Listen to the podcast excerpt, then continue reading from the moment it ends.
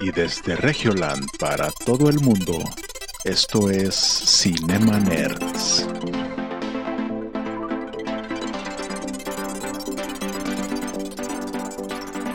Bienvenidos a Cinema Nerds, el podcast en donde hablamos de películas, series y videojuegos.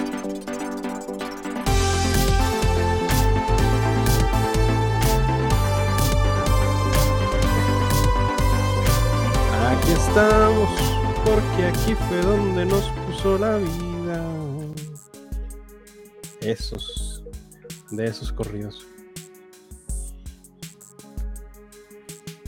Es que, ¿por qué no nos puso la vida en, pues no sé, en una situación más favorable, así como que, no sé, ser Mariel, la hija de Samuel? Yo hoy tuve la oportunidad de, de ir a un centro comercial y, ver la vida de las demás personas y preguntarme, ¿toda esta gente en qué trabajará? Yo los veo ahí tan despreocupados en una plaza, este, con su- sus iPads, sus iPhone 13 Pro, muy despreocupados en un meeting en una, con su MacBook, Pro. Y digo, ¿qué trabajará esta gente? Quiero ser parte de ellos. Sí, el otro día yo vi, eh, es que aquí en, en, el, en mi tienda que está aquí a- a- por mi casa, güey, muy temprano en la mañana se juntan todas las, todas las, hay muchas camionetas de bimbo afuera de la tienda. Ajá. Y en, y en el área de, de comida están todos los, todas las personas como que desayunando antes de ir a chambear. Y sí, tuve que hacer el video de quiero ser uno de ellos. No, sí. Güey. Sí, güey. Hablar de lo que sea, así como que sí, güey. Ah, no. Y sí, sí. Entonces, ah, ya estamos en vivo. Ya, ya. Sí, ya, ya. Ah, no, no, pues bienvenidos al episodio número 185. Díganme, hombre, chinga, madre. Qué ganas de. Ah, Porque a todos Más- se les olvidó que era martes. sí, acá Raymond también se olvidó. ¿Qué onda, Raymond? Bienvenidos. Sí, güey. O sea, nada más, na- nada más celebran la revolución, pero no se acuerdan que de este podcast revolucionario que es Cinema Nerds. Sí. Así es. El primero y probablemente el último podcast dentro de la plataforma. Nosotros fuimos los pioneros en hacer podcasting en Monterrey sobre serie, cines y, y noticias de, de videojuegos en general. Después vinieron gente más famosa y con más recursos, pero mira, prevalecemos desde entonces. Sí, pero, pero obviamente, para empezar, uno, no están tan hermosos como nosotros. Así es. Dos, no le saben tanto. Y tres, siento que como quiera sus, sus seres queridos no los quieren tanto como nosotros. Entonces, pues, y, la, no. ul- y la última era personal, sí. Wow. a- sí. Ah, pues sí. sí. Nah, nah. Oigan, ¿y Un saludo se pusieron de saludo a acuerdo todos. que ¿Por qué? porque todo azul? Ah, no, es- Ahorita arreglamos en este eso. mismo pinche instante lo, lo voy a cambiar. ¿no? Vamos a- hay que lo, lo voy a cambiar también. Vamos a ponerle un color. ¿Qué, qué les gusta? ¿Un color qué? Ájale. No, es que mi registro de hombre nada más registra o morado o rosa. El fuchsia está como que. Mira, mira, mira. Si yo lo pongo este color, A se ver. me hace la... voy a explotar, güey, con la cabeza roja. A la madre, güey. qué Pinche cámara de mierda. Ah, el fuchsia, ahí está. ¿Ese es fuchsia? Igual que el, el- ¿Ves? Ahí está la teoría, teoría de hombres y mujeres. Los hombres solamente registran una cantidad eh, ínfima de colores. Sí, Si, güey. si mi novia me dice el fuchsia, ¿Eh? Pantone nomás llega hasta la ca- escala de grises, güey. Güey. Mi novia me dice el rojo quemado. Yo, ¿por qué se les acabó un rojo? No, no, no, es el color. Yo, es que yo lo veo rojo. Es guindo, ¿no? No, es rosa quemado. rosa quemado. Yo, pues es rojo, yo lo veo rojo. De hecho, hay un chiste de, de Franco Escamilla que dice que le dijo, eh, güey, pásame la... Es una bolsa color melón. Ajá. Y dijo, pero ¿de qué color? O sea, porque el melón es gris por afuera y luego verde y luego naranja. O sea, dime de qué color. O sea, El melón por dentro, ¿verdad? O sea, sí, sí, o sea, pues yo creo que sí, güey. O, o cuando te dicen, no, el, eh, pásame este que es color chicle. Y es como que, eh, güey, pues, pues, ¿de, qué de de qué sabor es el chicle, güey? sí, obviamente. Color totito, ¿no? Pero sí. Pero sí. No, lo, lo, lo, lo- pero ¿qué haríamos sin, sin ellas? Para decirnos Dice, no me acuerdo dónde vi que decía, güey, se paró conmigo y me dijo, ¿de qué color pintamos la cocina? Y tenía dos papeles blancos. y dice, pues de blanco, ¿no? Y dice, no, no, no, no, es que este es ostión y este es no sé qué, pero eran blancos, No eran blancos los dos. Blanco no. refrigerador. Ah, también es el blanco refrigerador, güey. Hay refrigeradores plateados, güey. Sí, güey. Está, Oh, no, sí está raro, o sea, nuestra escala cromática sí, es- sí es diferente. Entonces, pues, una disculpa, ¿verdad? porque siempre dice que "Eh, no, es que a mí me gusta, mi color favorito es el azul. Y lo de que, no, no, no, es que tu color favorito es el rey, no sé qué chingada. Es como Azul que es rey, el sí. azul, güey, o sea. Pero no, güey, o sea, así cuando te regalan ropita que dices, ah, güey, como que sí le pensaron, ¿no? Así que, Eh, Sí, sí, sí. sí. No, yo- uno, uno escoger ropa sí, sí está cabrón. Sí, sí, sí. Bueno, al menos no sé ustedes, pero yo escojo, mi, mi escala de colores es limitada y en la ropa es o este color o este otro color. Son completamente distintos y este diseño o este diseño. Tengo dos opciones en mi mente. Pero cuando voy... o Marvel Ajá, o Disney. aquí preguntamos, señores, Marvel o DCU. Sí. Sí, o sea, eh, la- el otro día escuché que por qué estas personas eh, exitosas como que no utilizan demasiadas cosas, ¿no? O sea, como que, por ejemplo, Mark Zuckerberg siempre lo vas a ver con una playera gris. Ajá. O, Ajá. o- o, por ejemplo, Roberto Martínez siempre tiene una playera gris o una playera negra o una playera blanca. O sea, son tres tonos y chingón, ¿no? O Eric Waffle, su camisa de Spider-Man. Digo, no tiene nada que ver que sea minimalista. Es que me gusta mucho Spider-Man. Sí. Sí, es- Ya ten cuidado, Eric, ya nos ya- dimos ya- cuenta, ya donde, donde les tiras así podría, podría romperse las fibras de, de tanto que la sí. Así No, de pero de- minimalista. De- decían que utilizaban la misma ropa que para no invertir tiempo en pensar en eso. Y yo de que, güey, no seas mamón, güey, nada más dedícale dos minutos a decir, güey, pues hoy me voy a poner la playera color chicle, o sea, ya, güey. Pero ¿cuál chicle? Ahí es donde entra la Ah, pregunta. Ya, sí, sí, no. No, de chicle cuando ya se le quita el sabor, que es como un blanco, güey. Serían color marrón. Sí, güey. Ay, no. ¿Qué tipo? Sí. Citando a mi, a mi amigo Diego Rusarín, decía que si viviéramos en un mundo de lodo, como quiera hubiera lodo bonito y lodo feo, güey.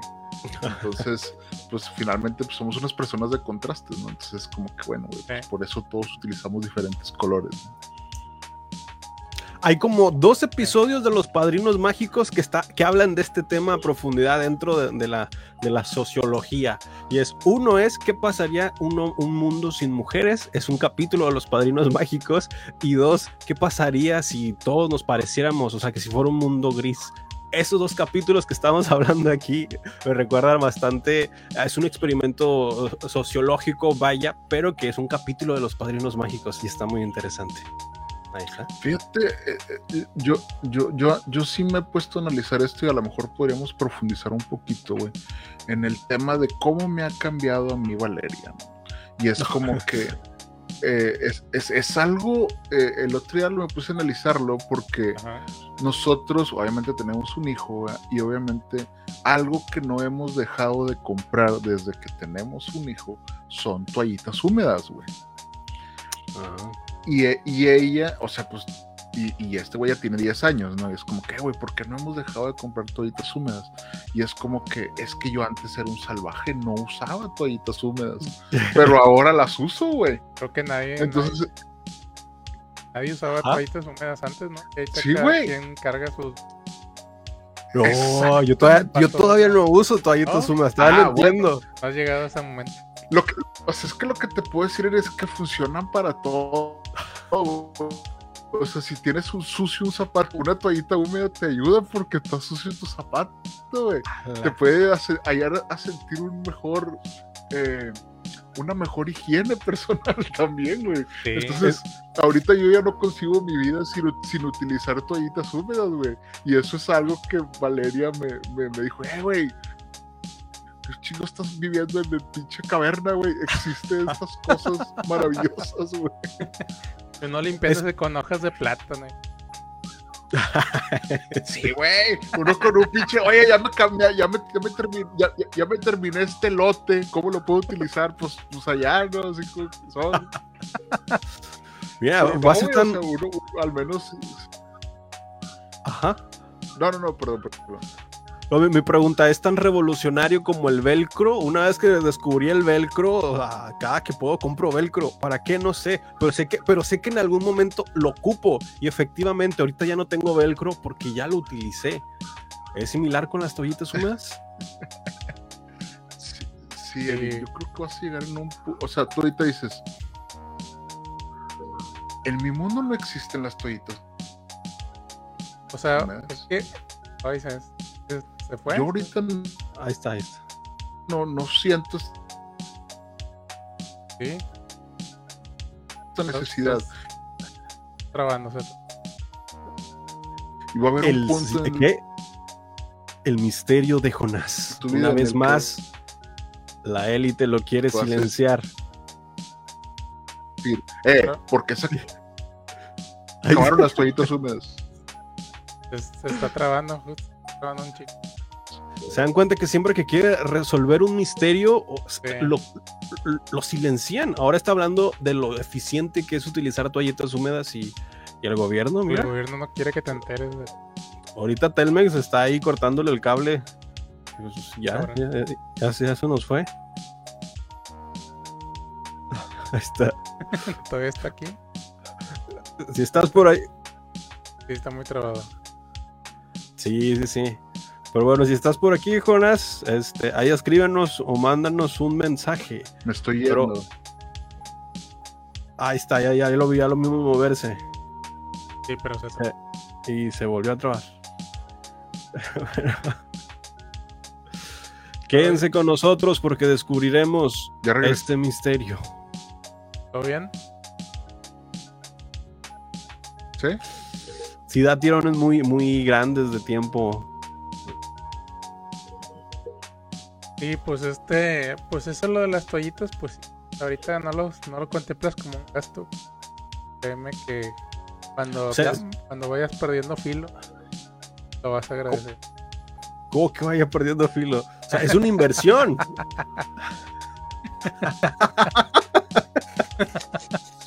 Ya le entendí mis, mis neuronas.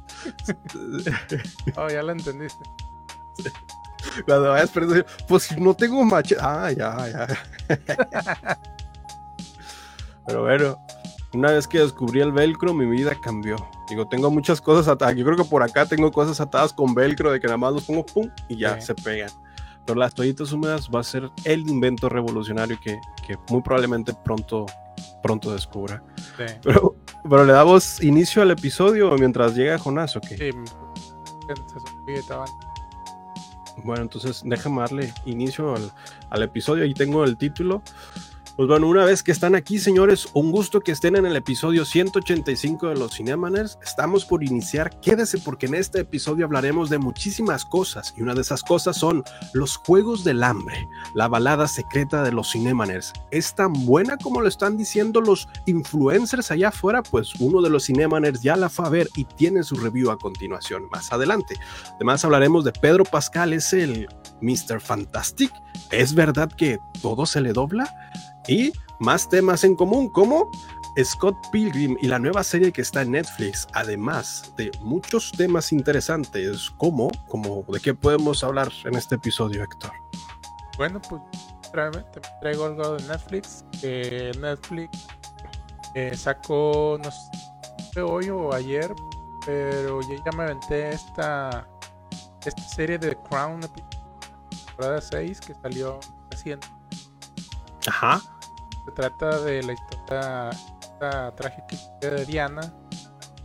La Diana que terminó en París, donde eh, oh, un carro y destrozado el carro. Entonces, Pero es un. Es un misterioso accidente en carro, ¿no? que por lo que veo hay muchas teorías con... pero por lo que te cuentan que lo dicen tal cual como, como sucedió y Ajá. como que ninguna teoría. Entonces, pero, pero, pero te cuentan obviamente esta historia como vieron el va tirando el pedo a Diana. Ah. que era un lo egipcio A la y Ajá. pues ah pues te cuentan esta primera historia porque lo dividirían en dos partes. Y la siguiente parte eh, está el 15 de diciembre o sea,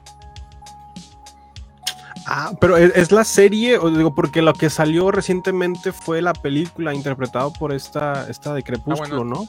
y la el otro es, eh, que se, se llama Spencer Sí, Spencer, sí, sí, sí. está en, HBO o en, la- en- o en Mm. Prime no me acuerdo esas dos Pero esta serie de, de The Crown Pero esta está en serie Netflix. Crown está en Netflix. Ya es la, la última temporada. Ajá. Deja por- Mm. Una disculpa, amigos, creo que ya regresé. Sí, ya, todo bien. Creo, creo que todo fue culpa del pinche Easy. No han visto- Pues no es tan easy como salen sus comerciales. No, no, pero se, se desconectó aquí. Pero vi que estaban hablando de The Crown. Y The Crown. Sí, Y al parecer much- muchos mexicanos están viendo The Crown. Sí, o sea, estaba en el top, estaba en el top. Y, y- y de hecho yo, o sea, yo les traía por ahí un, un- un review, pero igual y se los comento de una vez. Porque el, la que le ganó, la, con la que le estaba por encima de The Crown, es esta serie de Ojitos de Huevo, güey. No sé si, si la vieron. Uy, Ah, sí la sí, empecé a sí. Empecé a ver ahí. No, no la he visto, pero ¿qué tal? Está, güey, no, o sea, honestamente, güey, me, me- sí me cagué de risa en muchos, muchas situaciones, güey. Está muy chingona. Sí, está, está muy chingón. O sea, está, está, está bien hecha, está... Cuando, cuando hablan de inclusión, güey, esta es, esta es la serie que uno se debe de imaginar, güey. Porque realmente, pues son do- un güey discapacitado visual y otro güey que pues tiene una parálisis cerebral. Pero realmente, güey, se la pasan haciendo chistes de discapacitados, güey. Entonces, eh, te cagas de la risa porque se, se están mamando, güey. Sí, pero también hace esta pregunta de que por qué deberían de, de ser inclusivos. Algo normal. Sí, Sí, Sí, sí, sí. algo normal. Y aparte, güey, retratan el día a día de cómo es vivir siendo o teniendo una discapacidad, güey. Por ejemplo, hay, una, hay una madre donde se van a vivir a, a un departamento, güey, y dice, güey, son seis pisos. Y se tienen que subir en un güey que realmente no puede caminar, güey, seis pisos de escalera, güey. Entonces dices, no mames, o sea, están retratando cómo son eh, todas esas pendejadas de no, es que incluyelos y la mamá no, no funcionan, güey. Y critican también el hecho de lo que se hace, de que no es que nada más ponemos rampas. Güey, no nada más es eso, o sea, no se trata de eso Sí. nada más, güey. Son muchas cosas por las cuales eh, uno puede discriminar eh, a, a- a estas personas, pero realmente es que se la están pelando siempre, güey. Sí, sí, sí. Entonces, en el mundo real en el que vivimos, eh, no necesitas discriminarlos, o sea, no, no necesitas discriminarlos para que ellos se sientan de la chingada porque siempre, siempre están batallando. Entonces, lo retrata muy bien esta serie, pero luego también tiene es- ese tipo de humor, güey, en el cual, eh, si está simple, no mames, güey. si- o sea, yo sí estuve, en, en un episodio dije, güey, está muy, está muy bonito escrito, o sea, está muy bien escrito los chistes y todo. Y aparte creo que tuvieron consultores, obviamente, obviamente Quique Vázquez, la actuación de Quique Vázquez es- está muy chingona, güey. Eh, pero pues también como consultor de lo que es la inclusión y todo ese tipo de cosas, eh, está muy bien lograda, güey. Y que sea eh, el protagonista un ciego, güey. Dices, güey, ¿cuándo, ¿cuándo habías visto eso? Y lo que sea un ciego, y luego es mexicana, güey, y luego es de comedia, y luego está bien hecha, está, es, es- eh, es algo que me sorprendió, güey, pero que me gustó mucho. Me la chuté en dos días, güey. Wow. Ya- Es una serie de-. ¿De cuántos capítulos es? Son, creo que son siete o ocho capítulos, la, la no recuerdo. Yo llegué pero, al segundo, pero Es una premisa muy, pues muy simple, por decirlo así, güey, que es como cómo inicia un estandopero, pero cómo inicia un estandopero que pues tiene esta, esta discapacidad, ¿no? Y luego cómo empieza a conocerse, cómo retrata cómo los papás sobreprotegen, los sobreprotegen, güey, pero también los papás no viven por sobreproteger a, a- a estas personas, porque obviamente el mundo no está listo para, para, para, las, eh, este, para estas personas. Hace ratito dije mi compadre Diego Rosarín, pero realmente él habla mucho del tema del capacismo, güey, y es como a estas personas no las incluyes en tu sistema de gobierno o en tu sistema de laboral, por sobre todo, güey. Él dice, güey, pues es que yo quiero encontrar trabajo y luego, güey, es que te la estás pelando un chingo porque no hay gente que contrate a una persona que no ve, ¿no? Y dice, no, güey, pues es que yo quiero ser bar, por ejemplo, consigue, consigue jale de barman, güey. Pero dices, güey, ¿cómo un ciego va a ser barman, güey? O sea, es, es- es algo muy cabrón, ¿no? Sí. Pero Sí, te, te lo van llevando por comedia, situaciones totalmente ridículas, güey. Pero luego el, el mensaje final es como que pues es ridículo, güey, pero es la vida de estas personas, güey. Entonces está muy interesante. güey. está chido, está chida la, la, la serie. Yo apenas todo el segundo capítulo, pero la verdad es que Sí, es- está bien escrita, güey. Tiene situaciones totalmente que, que tú dices, no seas mamón, güey, no seas mamón, ¿qué pasó esto? Pero, o sea, es, es que te digo, es como que, oye, güey, es que va a dar una conferencia, pero consíguele un perro para que, para que se vea más ciego, güey. Es como que no, güey, o sea, no, se, no, no es necesario, güey. Pero es este- son ese tipo de situaciones que es como que, es que cómo va a ser ciego si no tiene perro, güey. Y es como que, pues no, güey, o sea, no, no, no, no es la realidad, ¿no? Entonces, está muy chingona. Muchas felicidades Alexis Ojitos de Huevo, güey, porque honestamente es un muy buen comediante. Pero verlos en esta faceta, él y a en las actuaciones y todo, eh, es, es algo que yo siento que Netflix se arriesgó mucho a hacer, güey. Pero como está muy bien hecho, eh, pinches, los aplausos se los lleva y ahorita toda la gente está viendo esta serie, güey. Entonces, por eso les decía que le ganó a The Crown porque está en número uno y The Crown está en número dos, güey. Wow. Sí, está cabrón. Pero bueno, es que aquí en, México, pues obviamente casi siempre tratamos de, eh, pues, pues vamos a ver qué está pasando. Entonces, recomendado Ojitos de Huevo, por si no lo han visto, vayan y, o, si, si, no, si no se ríen, güey, vayan y miéntenme la madre a mi Twitter, o sea, pero la, neta, yo, yo, yo que soy una persona totalmente muerta por dentro, estuvo, estaba cagado de la risa, güey. Mm, ok. Que es ojitos de huevo en Netflix. Ojitos de Huevo en Netflix, y obviamente se llama Ojitos de Huevo porque pues tienen los ojitos como de huevo, ¿no? O sea, de huevo cocido. Sí. Pues sí. Güey, es, es algo que es como que, güey, en, un punto le dicen, güey, no te cansas de que siempre hagan los mismos chistes. Y es, esa es la realidad, es como que, güey, pues es que sí, güey, la gente siempre hace los mismos chistes, güey.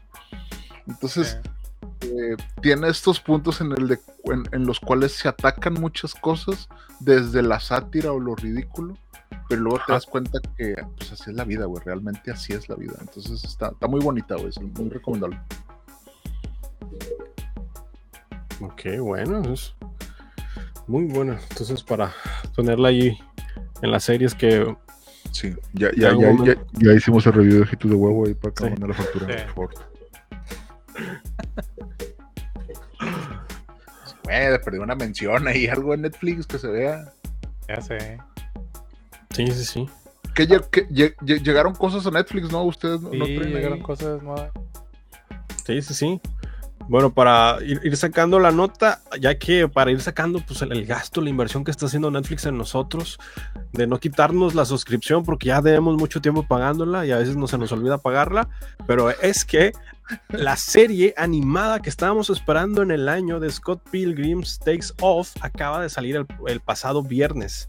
El pasado viernes salió esta serie y pues a lo que he visto, porque no me he dado el tiempo de ver la serie, pero al menos sí he visto cómo lo ha recibido la audiencia en internet en estos días y aunque tiene opción, o sea, no sé si en, lo, en los, los, comentarios, en el chat, ya llegó a ver la serie, cuál es su opinión, ahí está Fermi que nos dé una review, pero al menos lo que vi es que tiene divididas porque no está ambientada en la línea cronológica que conocemos de Scott Pilgrim versus The World, sino que es un multiverso y no sé si en este punto ya empieza a cansar el tema de ahora podemos reinventar la misma historia con la excusa de que es un multiverso.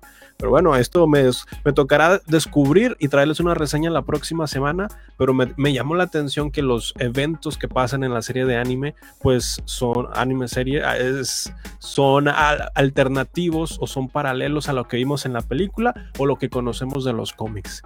Pero yo, pues ahí... Yo creo que como que esto ya también está cansando, ¿no? Que todo le quieren meter multiverso, todo.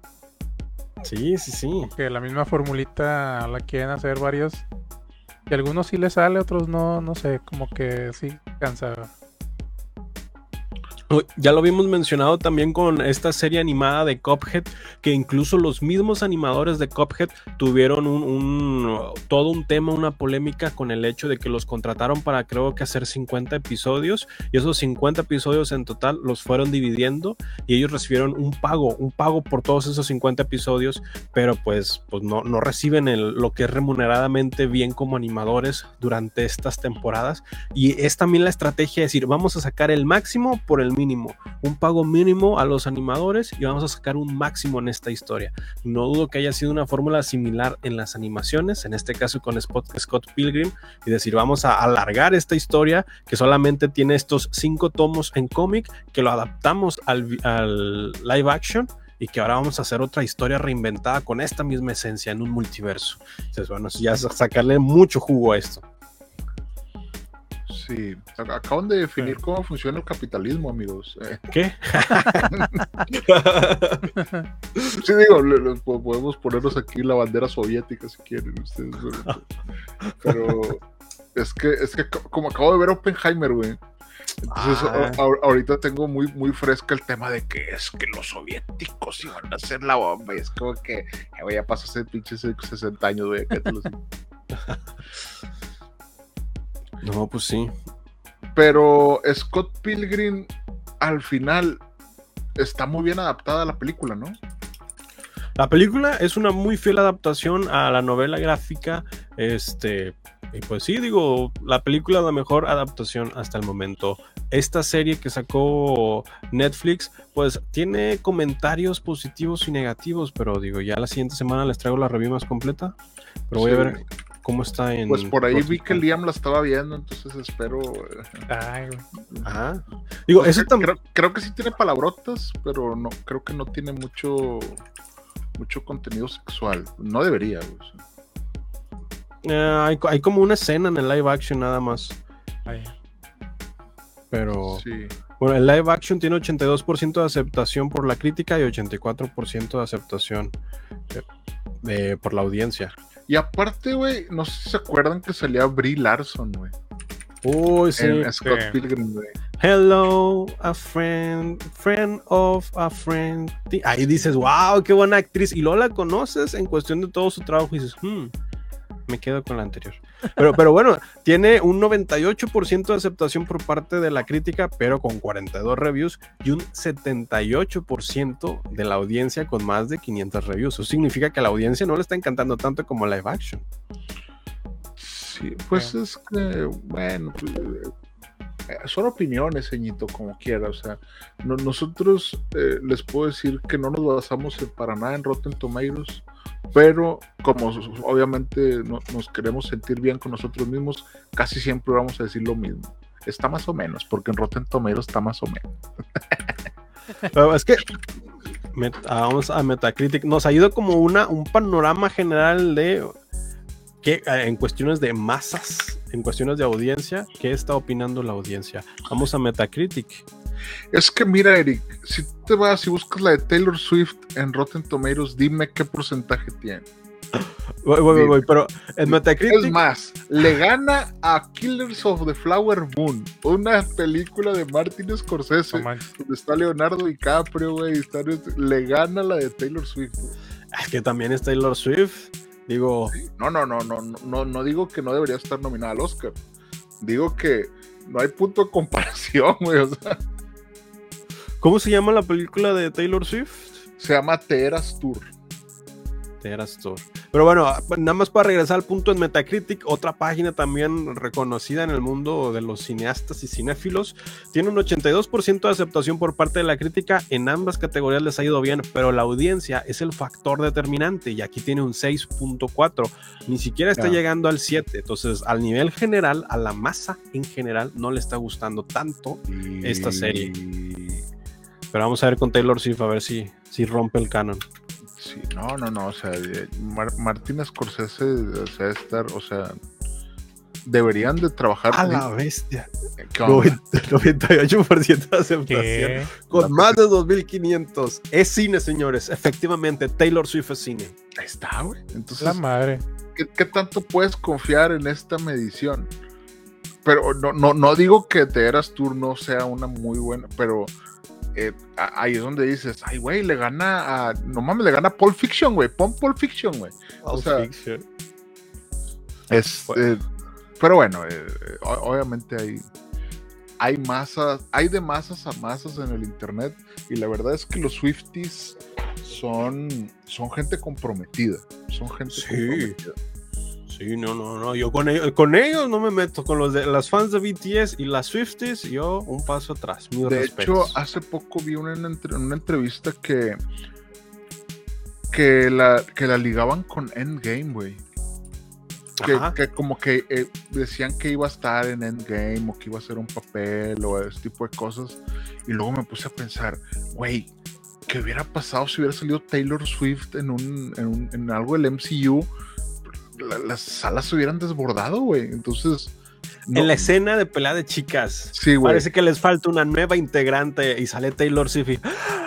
¿Qué? Si me hubiera ido al aire. No, Así si de que, "Ey, ¿tú quién eres? Y lo de que, güey, no, no, no, no te preocupes por mi origen. Luego lo contaremos. Y lo Taylor Swift regresará en Secret Invasion o algo así, güey. Sí, güey. O sea, pero no es algo que yo descartaría. Porque sí creo que todavía tienen ese tipo de cartas para jugar en Marvel, güey. Sí, sí, sí. No sé si han visto el nuevo cast de los Young Avengers y me preocupa tanto que al final de esta fase están dejando a los Young Avengers, a los jóvenes Vengadores, como una solución a próximos eventos o próximas películas. Y los ves, dices, es que son niños y al menos ahorita no creo que soporten a nivel personal la carga que es la fama al ser niños Marvel. Y ya, ya lo supimos con las historias de los niños Disney que ahorita son un, ay, perdonen la palabrota, pero un despapalle. Pues Oye, ahora no, los- Eric, espérate, nos van a bajar el podcast. ahora los niños del, del MCU siendo los superhéroes de los jóvenes vengadores, yo proyecto un fracaso para esta continuación con estos personajes, al menos por el nivel personal de decir, les estás dando a unos niños literalmente entre 10 a, a 20 años la responsabilidad de continuar una fase porque son jóvenes y porque la pueden continuar su carrera durante los- las próximas décadas, pero a nivel personal, ¿cuánto los estás este, destruyendo la vida? en muchos sentidos. Pues es que, pues, pues es que no importa, Eric. Sí. A la madre. O sea, no sé si alguna vez viste Disney Channel. Es la misma fórmula de siempre, o sea. Pero eh, el problema. Yo pensé que estabas hablando de Stranger Things, güey. Ajá, que dice, en, en las entrevistas dice esta Millie Bobby Brown, que es Eleven, dice, "No, es que ya me quiero deshacer del personaje para dar pie a nuevas oportunidades. Y dices, es que de aquí en adelante nada más te estás tú echando tierra y aventando su, tu saliva para arriba y en algún momento va a caer junto con la carrera, que es el personaje que te dio a conocer y que hay que tenerle un cierto respeto por parte de, de- Sí, güey. de todo el trabajo que ha hecho. Al, al final siempre presentan este desgaste, ¿no? También Daniel Radcliffe también. Pues obviamente me imagino que cuando le dijeron que iba a ser Harry Potter no se lo podía creer. Pero ya ahorita es como que, güey, pues, pues yo hago otras cosas, ¿no? Y es como que no, cállate, Harry Potter. Pues, pues, pues sí, güey. o sea, le- Sí, le- porque- les toca, güey. Inician de niños o adolescentes y eso les persigue toda la vida. Pues sí, el, el actor de Danny, de Harry Potter, que es Daniel, pues, pues al día de hoy no se puede librar de su personaje, aunque haga películas muy extremas.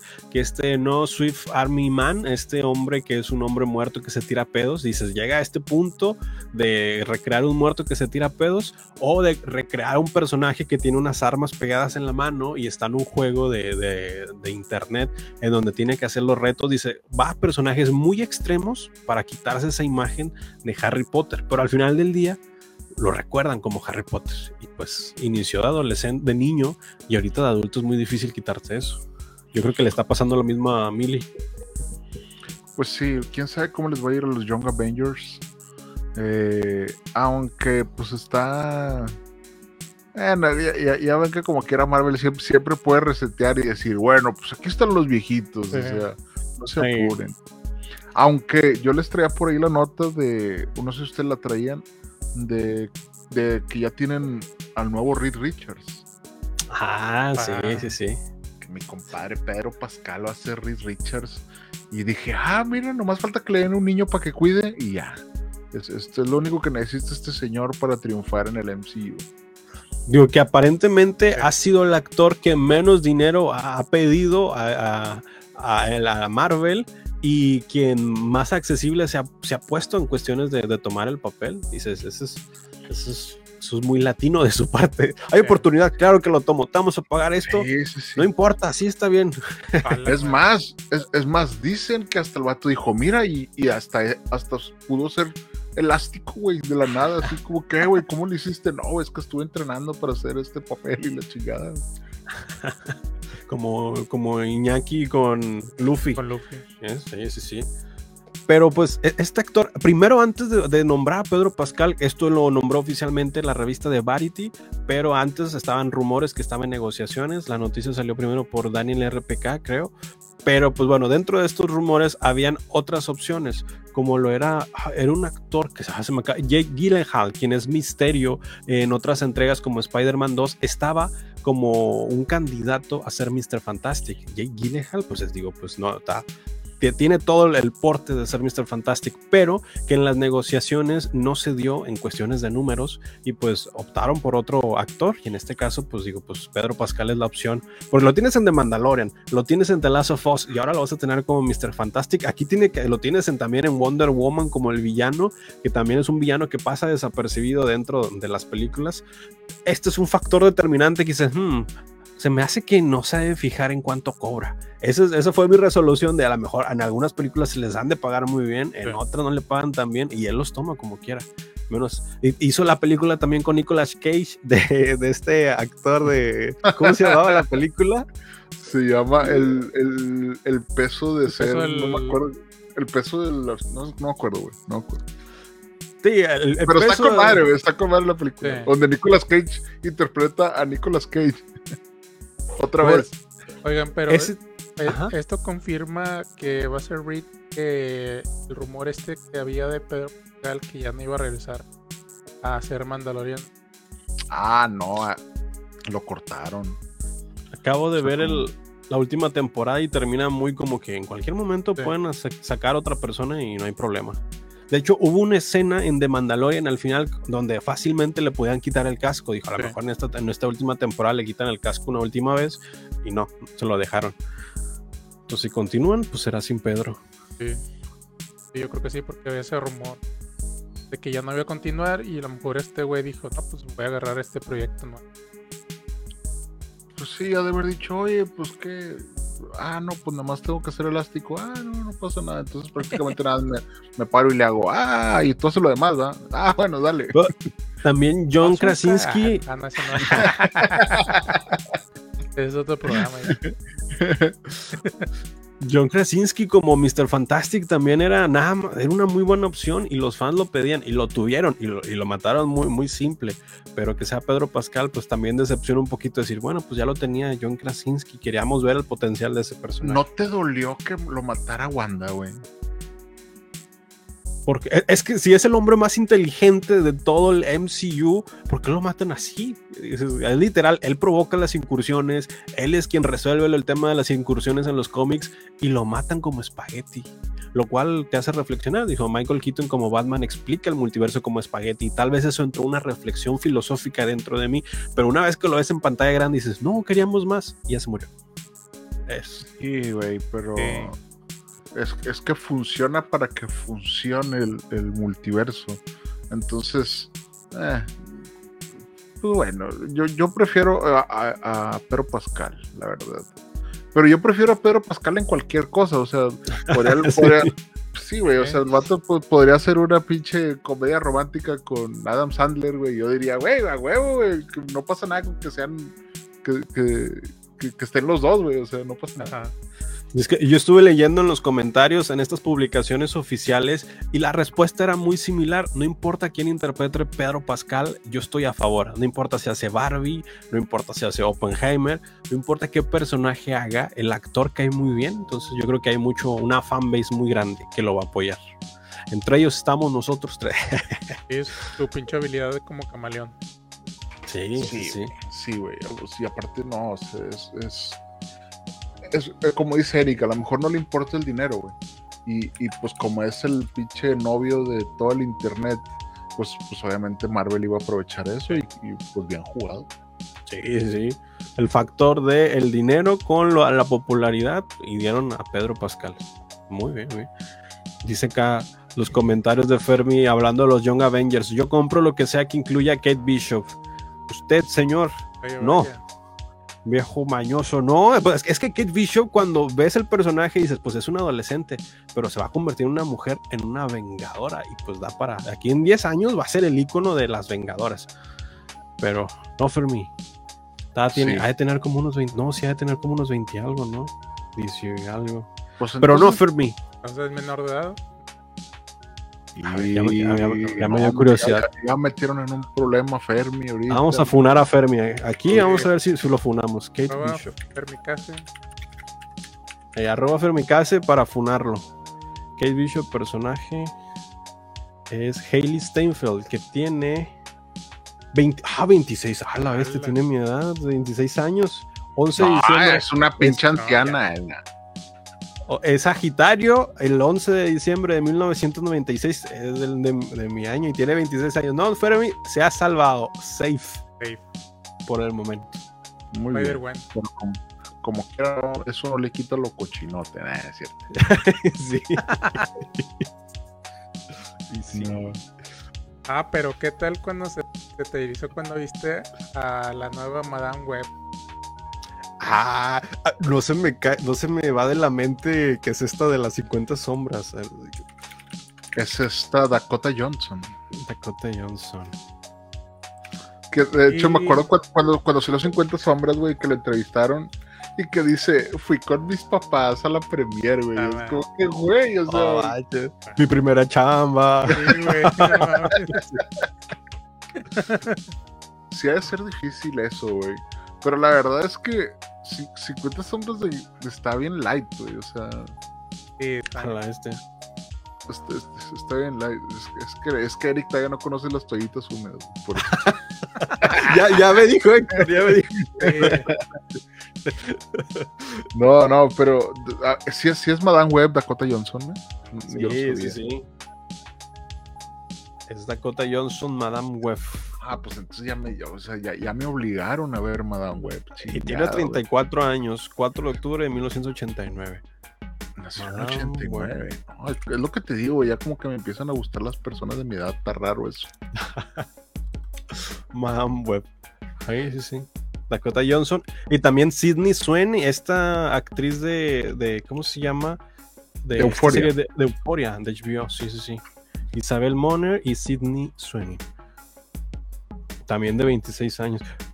No, pues, o sea, hay mucho elenco joven. Cualquiera de las dos. o sea, me gusta el personaje en cualquiera de las dos.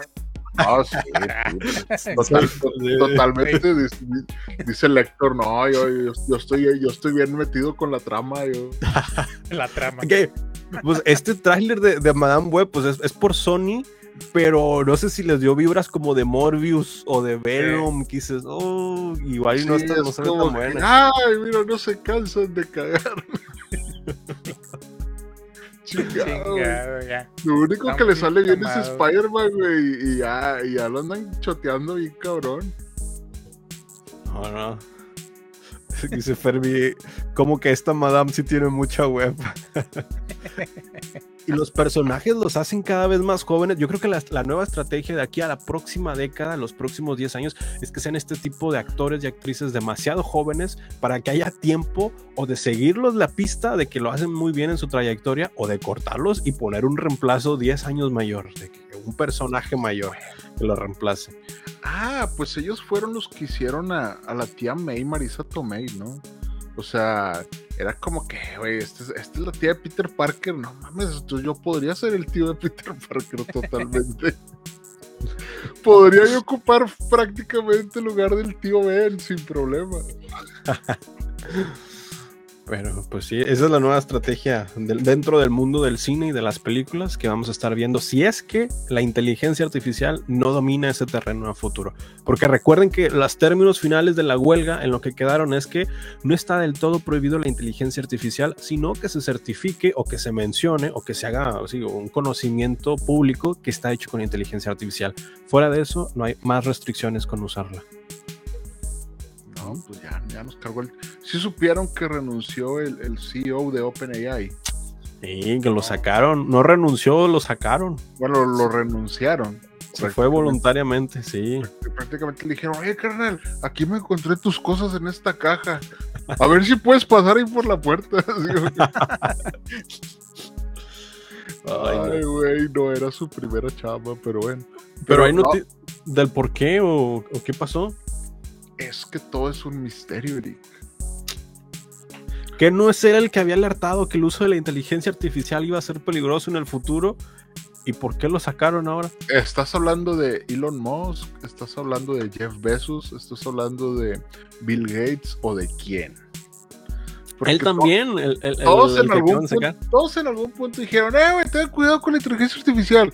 Pero no dejaron de jalar, güey, ni pues, seguirla programando, güey. O sea, ¿No tienen esa sensación extraña de que algo malo está a punto de pasar en el mundo?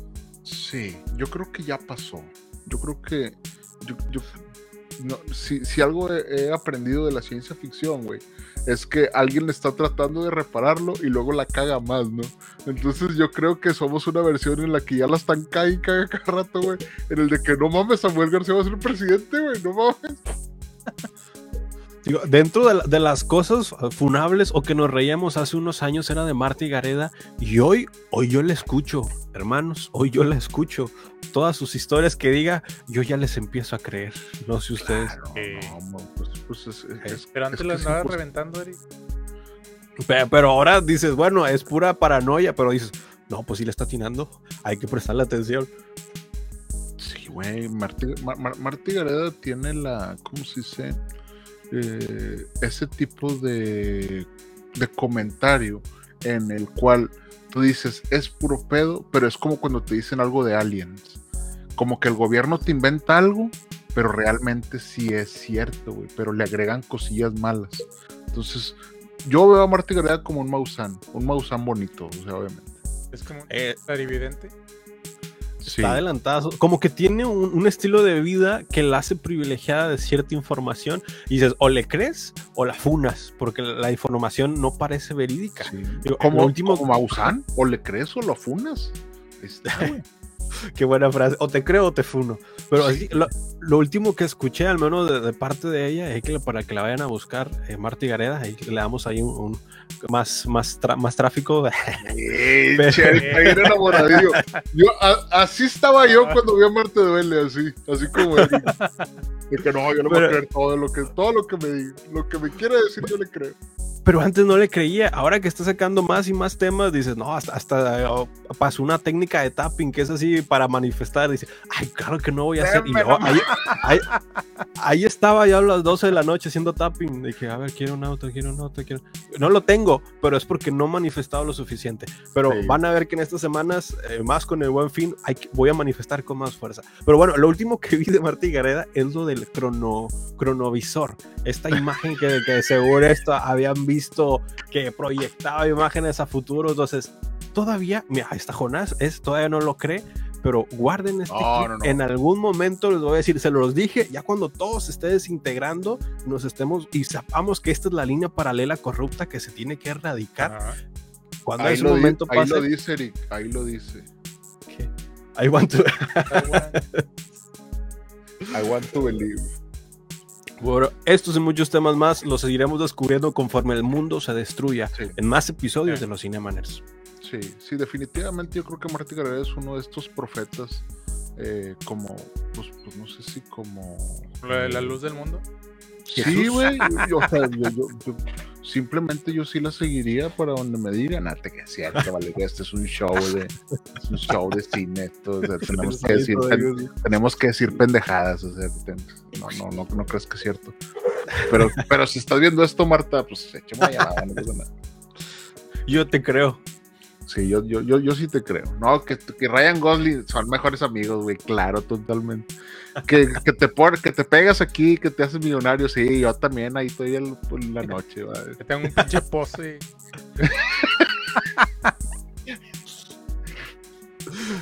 Ay, ay, no, pero pues bueno, es- es- está bien, es- es- está bien. No, no, no sé cómo llegamos a un punto en el de que Marty Gareda y Maussan son la, son, tienen la misma vibe, pero me gusta, güey, me, gusta que lleguemos a ese, pedo. a ese punto como en común, güey. Está raro. Mm, bien, bien. Pero bueno, traemos más notas. Eh, Yo, yo, yo traigo una nota rápida, no, no sé si quieran. eh, es que el día de hoy estuvo algo raro, güey. Ajá. Porque de repente vi un video en el que estaba Ralph Macchio y Jackie Chan, güey. ah, Mm, sí. sí. Estaban diciendo que van a hacer una película de Karate Kid y yo de que, pero es que el señor Miyagi está muerto y Ralph Macchio debería de saberlo, pero realmente Jackie Chan es el señor Miyagi, güey. Entonces, ¿también hay multiversos en Karate Kid o qué pedo, güey? ¿Qué? Sí, que están buscando protagonista, ¿no? Sí, yo creo que, Sí. a la- eh, Eric, si tienes 20, yo creo que todavía puedes suscribirte para que seas el nuevo Karate Kid, no lo sé. No- Claro, sí, contratan a los de élite que tienen casi 30 para fingir ser adolescentes de 15 años. Claro que entra, la mano quita la barba.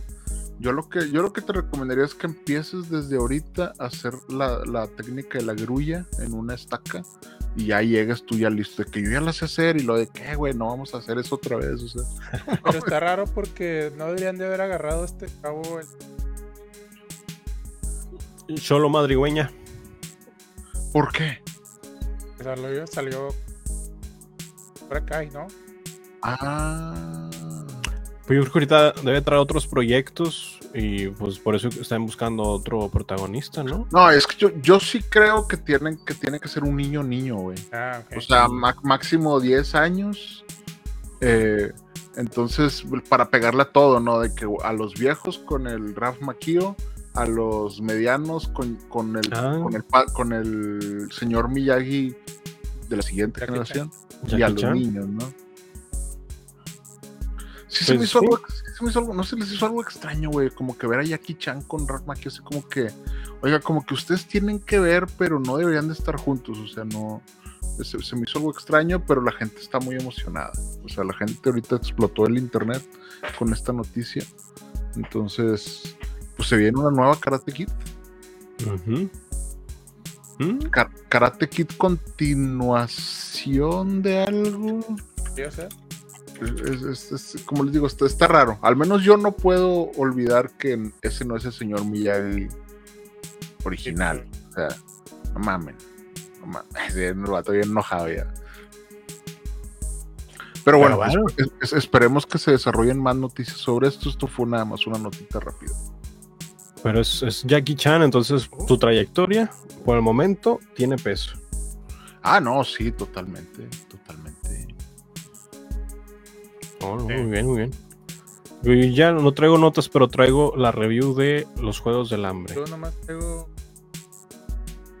Ya va a salir Napoleón. Ah, se, se estrena, sí, sí. Ya hay reviews. Medio le está yendo bien. Hay críticas. Creo que hay críticas malas para parte de los Ah, franceses. Uh, ¿qué, qué, qué les dijo a esos güeyes? No les gusta ni su comida, güey, algo así. dijo, Esos güey. güeyes ni, ni les gusta cómo son, güey. Sí, güey. Así de que los franceses como quiera se oyen a sí mismos. Pero pues es que, pues es que Napoleón sí tiene mucha cola que le pisen, güey, en, histo- en la historia.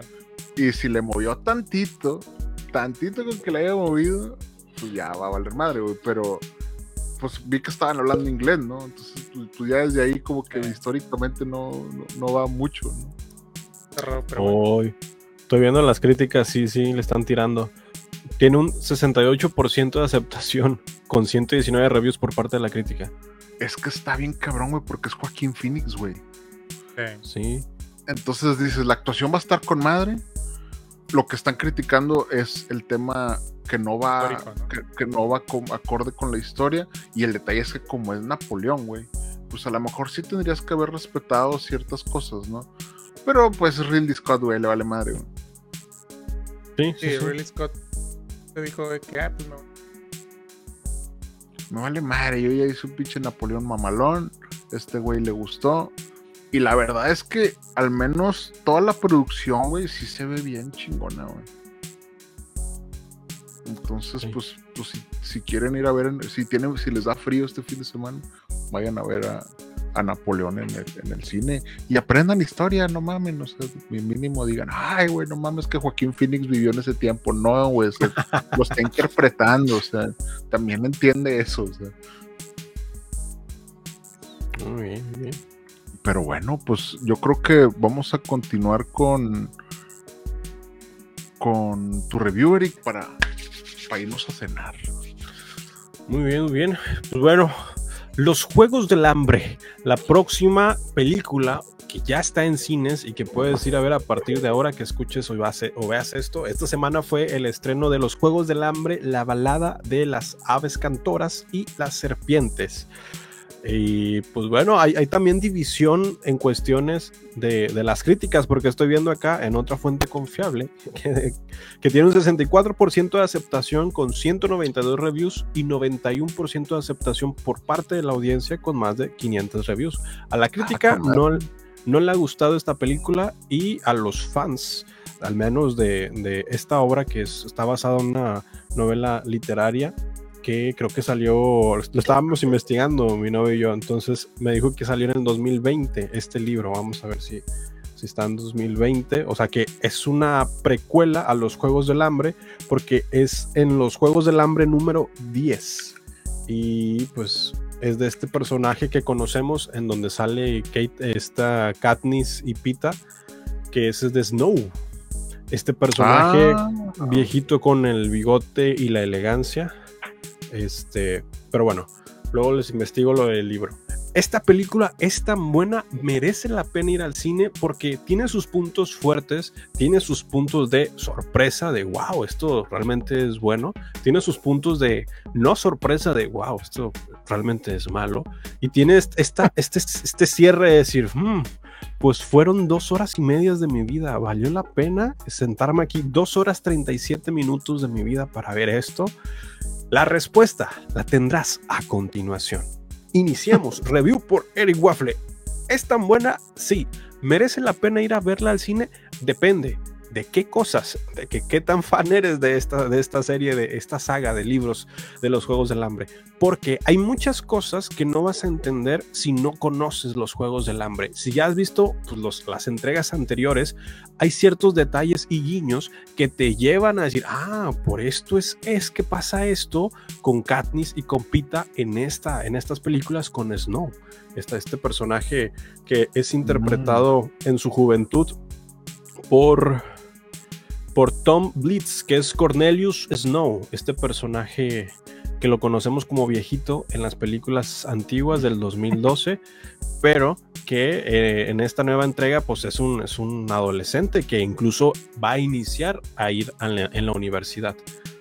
Pues bueno, esta película tiene mucho de qué hablar porque la actuación por parte de este actor, la actuación por parte de Tom es muy buena porque el desarrollo de su personaje tiene un inicio, un desarrollo, una duda dentro del desarrollo de su personaje y un desarrollo final que te va acercando más a ese personaje que conocemos en las entregas anteriores.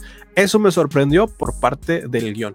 Es un guion que al menos en, en la historia deja algo que desear, pero también te presenta una buena historia. En el personaje y la actuación que hace este Tom es muy bueno porque te presenta un personaje vulnerable que es un humano con empatía, con, con sus miedos, con sus deseos, y luego vas viendo las situaciones, pero es que se enfrenta a esta situación. ¿Qué haría yo en esta situación? ¿Te dejas corromper por el poder o tienes que accionar para sobrevivir? Porque aquí, recordemos, es los juegos del hambre, es sobrevivir o matar y para sobrevivir hay que matar. Entonces, decir, ¿cómo es que puedes enfrentar estas situaciones éticas y morales en tan poco tiempo y vale la pena llegar a, tu objetivo sin importar qué tengas que hacer? Todo esto que se enfrenta al desafío que es el personaje me gustó bastante. Si tiene una trama donde dices, mm, es bueno, es malo, es, está confundido, yo estoy confundido, ¿qué está haciendo? ¿Qué va a hacer? Eso me gustó de este personaje. Es un personaje que se está haciendo muy completo en la historia. el punto negativo de estas dos horas 30, 37 minutos es que la película muy bien se pudo acabar a la mitad que es un punto que también es desfavorable. decir, bueno, la película tiene un muy buen cierre a la mitad ya después de la mitad de la película te da en profundidad qué pasa con la vida de cada personaje y dices, bueno, pues si eres fan de las historias, porque te lo divide en tres capítulos, esta historia está dividida en tres capítulos. Te va contando a profundidad sobre la historia de cada uno. Pero pues dices, si no, con, si no eres fan, dices, con la mitad estoy bien, gracias, ya me voy. Me llevo mis palomitas. Eso fue lo que dijo ella. Alguien volvió a ver The Office. Pero aparte de que tiene a Peter Dinklage, que es este de los de, lo, de Juego de Tronos. No lo digas, ay, perdón, perdón. Yo, yo, dije, no lo digas, Eric, no lo digas. que es esta persona de, de, los Juegos de Tronos. Sí, sí, sí. Es, este, es, un, creo que es, es correcto decir persona pequeña, creo. Liliputiano, no, sí, pero, es, pero es, es, correcto, una persona pequeña. Sí, y también tiene a la, hablando, ah, tiene a la, futura Blancanieves que es Rachel Segler, que es Lucy Gray Bird, que es esta coprotagonista dentro de la historia. Y que recordemos que en polémicas de esta, de esta actriz había dicho que a ella le deberían de estar pagando por estar de pie en la producción de Blancanieves, por todas las horas que está de pie. dices, bueno, pues, pues sí se entiende, pero no es tu primera chamba. Pero bueno, esta actriz tiene, tiene, tiene su, su, talento actoral y también su talento teatral, porque en esta película una característica de su personaje es que canta. Lucy Gray Baird canta.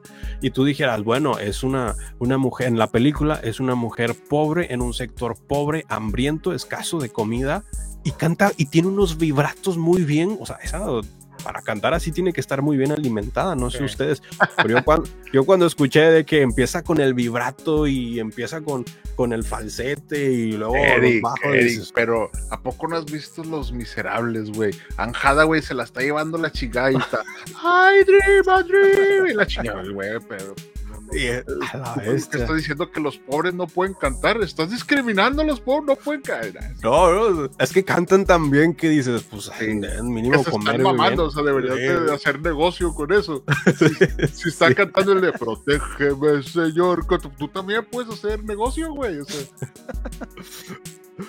Esta actriz, su actuación, a, mí no del todo no me gustó su actuación, pero quizás es, es, la actriz que no me gustó dentro del papel. Fuera de ahí, yo creo que como personaje lo hace muy bien. Quien sí me sorprendió es este Tom, que es este Cornelius Snow, porque pues quieras o no, lleva todo el peso de la trama y el desarrollo, porque si él no lo hubiera hecho bien, la película sería mala, porque el personaje cambia tanto en toda la historia que si no justificas el actuar del personaje, pues no, no, no se sustenta la historia y por ende o es aburrida o es monótona o no tiene sentido. Y gracias a este actor y su actuación es que tiene un sentido el trayecto del personaje de el tratar de hacer el bien y después de reformularse qué es lo bueno y después de decir qué es lo bueno para mí y cómo tengo que decidir para los que me rodean y amo y después es cómo voy a proteger a los que me rodean y amo entre estas situaciones que estoy viviendo y cómo voy a accionar de manera ética o moral todas esos, esas respuestas, el personaje las responde en la historia y dices, bueno,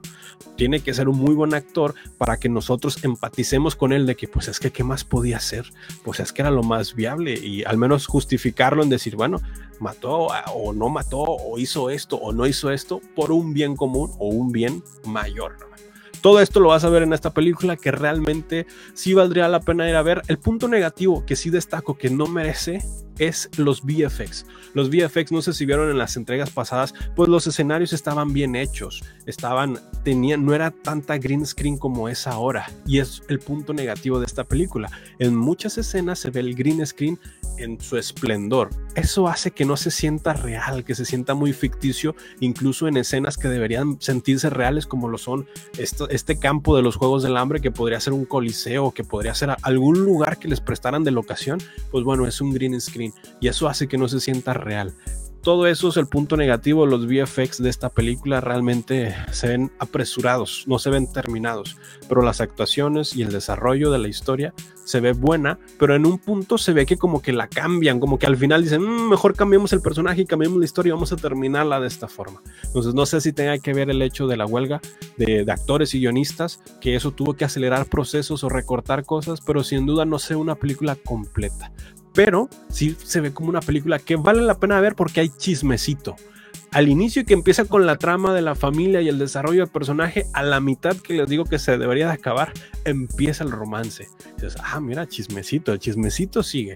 Yo me quedo aquí hasta que este chismecito se resuelva. Y lo que me gustó también es el final. El final tiene esa, esa ese boca en boca de los fans decir qué pasó. Entonces, si ¿sí pasó esto o pasó esto otro. Y empieza ese tipo de comentarios dentro de la película. ¿Qué creen que pasó? Pues creo que la respuesta los tiene quien han leído el libro, pero creo que este libro no está terminado. O sea, es, estos libros todavía están en producción, por lo cual deja esa expectativa de qué pasó al final. ¿Cuál va a ser el resultado? Entonces, con estos puntos a favor, yo recomendaría ir a verlo porque pues da pie a es una historia que tú creerías que pues, se van a concentrar en los juegos que hay dentro de esta, esta temática, de este mundo, de los juegos del hambre. Pero sorprendentemente los juegos del hambre no es lo principal, sino que es secundario para dar pie a toda la historia que está alrededor de estos juegos y eso llama mucho la atención además de este personaje. ¿Recomendaría verla? Sí, si no eres fan o si no conoces los juegos del hambre, quizás te confundas o quizás sea aburrida porque te da muchos, muchos puntos eh, pequeños pero importantes para las entregas que ya están disponibles en Netflix, por ejemplo. Pero que si no eres fan, probablemente te aburras o te salgas a la mitad de la película, que ya dices, bueno, pues ya tuvo un fin, ya me voy. Pero no, pues quédate porque la verdad sí vale la pena y al menos si te gustan los guiones o las historias, novelas gráficas o novelas escritas, te va a encantar porque hay chismecito y hay desarrollo de personaje.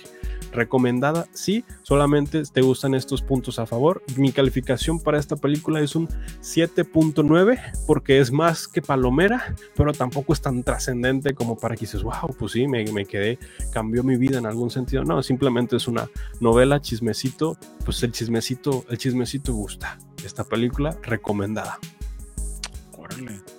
Ya, ya hasta me dieron ganas de por fin acabar la serie anterior de los Juegos del Hambre. Ese creo que no vi sin Sajo, güey. Creo que me quedé ahí. Mm. Pero sí me acuerdo que yo decía, es que esto, estoy seguro que esto es mejor leerlo que verlo. Sí. Entonces, a lo mejor esto tiene el mismo feeling, porque es como que bueno, güey, a lo mejor está más chido que me lo imagine yo. Sí, lo mismo pasó con la escena final. Vi un fragmento de la escena final en libro, dije, está muchísimo mejor en, en el libro que lo que vi en la escena. Porque en la escena dices, ok, ¿qué está pasando? Se lo está, esto es imaginario, esto es real.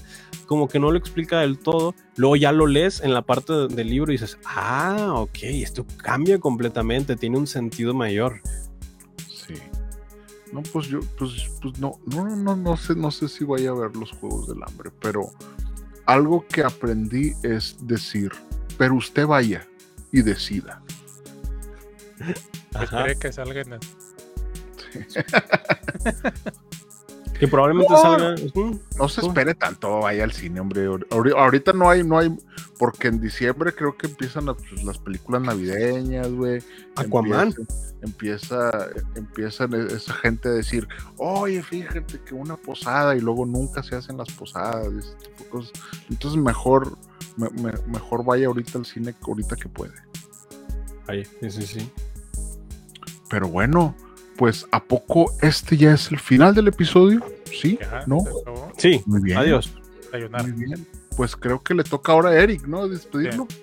Sí, adiós. Gracias por escucharnos. Hasta no es cierto. Muchísimas gracias por quedarte al episodio 185 de los Cinemaners, en donde hablamos de los juegos del hambre, la balada secreta de los Cinemaners.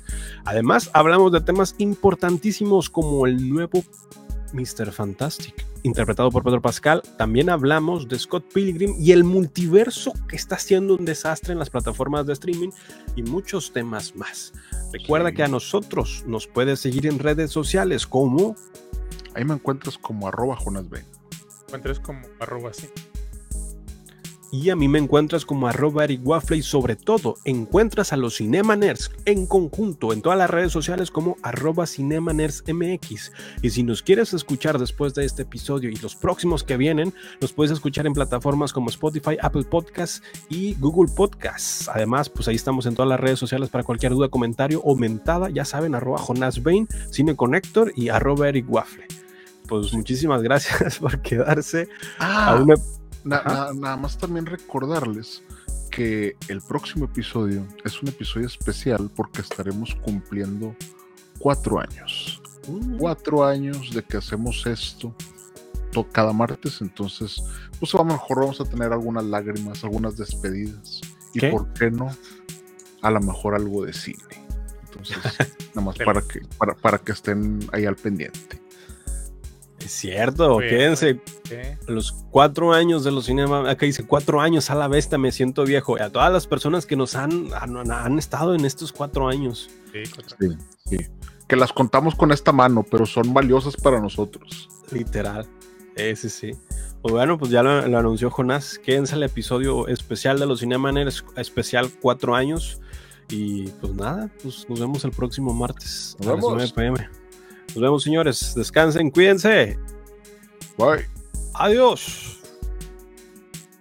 Gracias por escucharnos. Búscanos en redes sociales como Cinema Nerds MX, en donde no solamente hablamos de cine, sino también de series y videojuegos. No olvides seguir este podcast, darle like y suscribirte. Gracias. Hasta la próxima.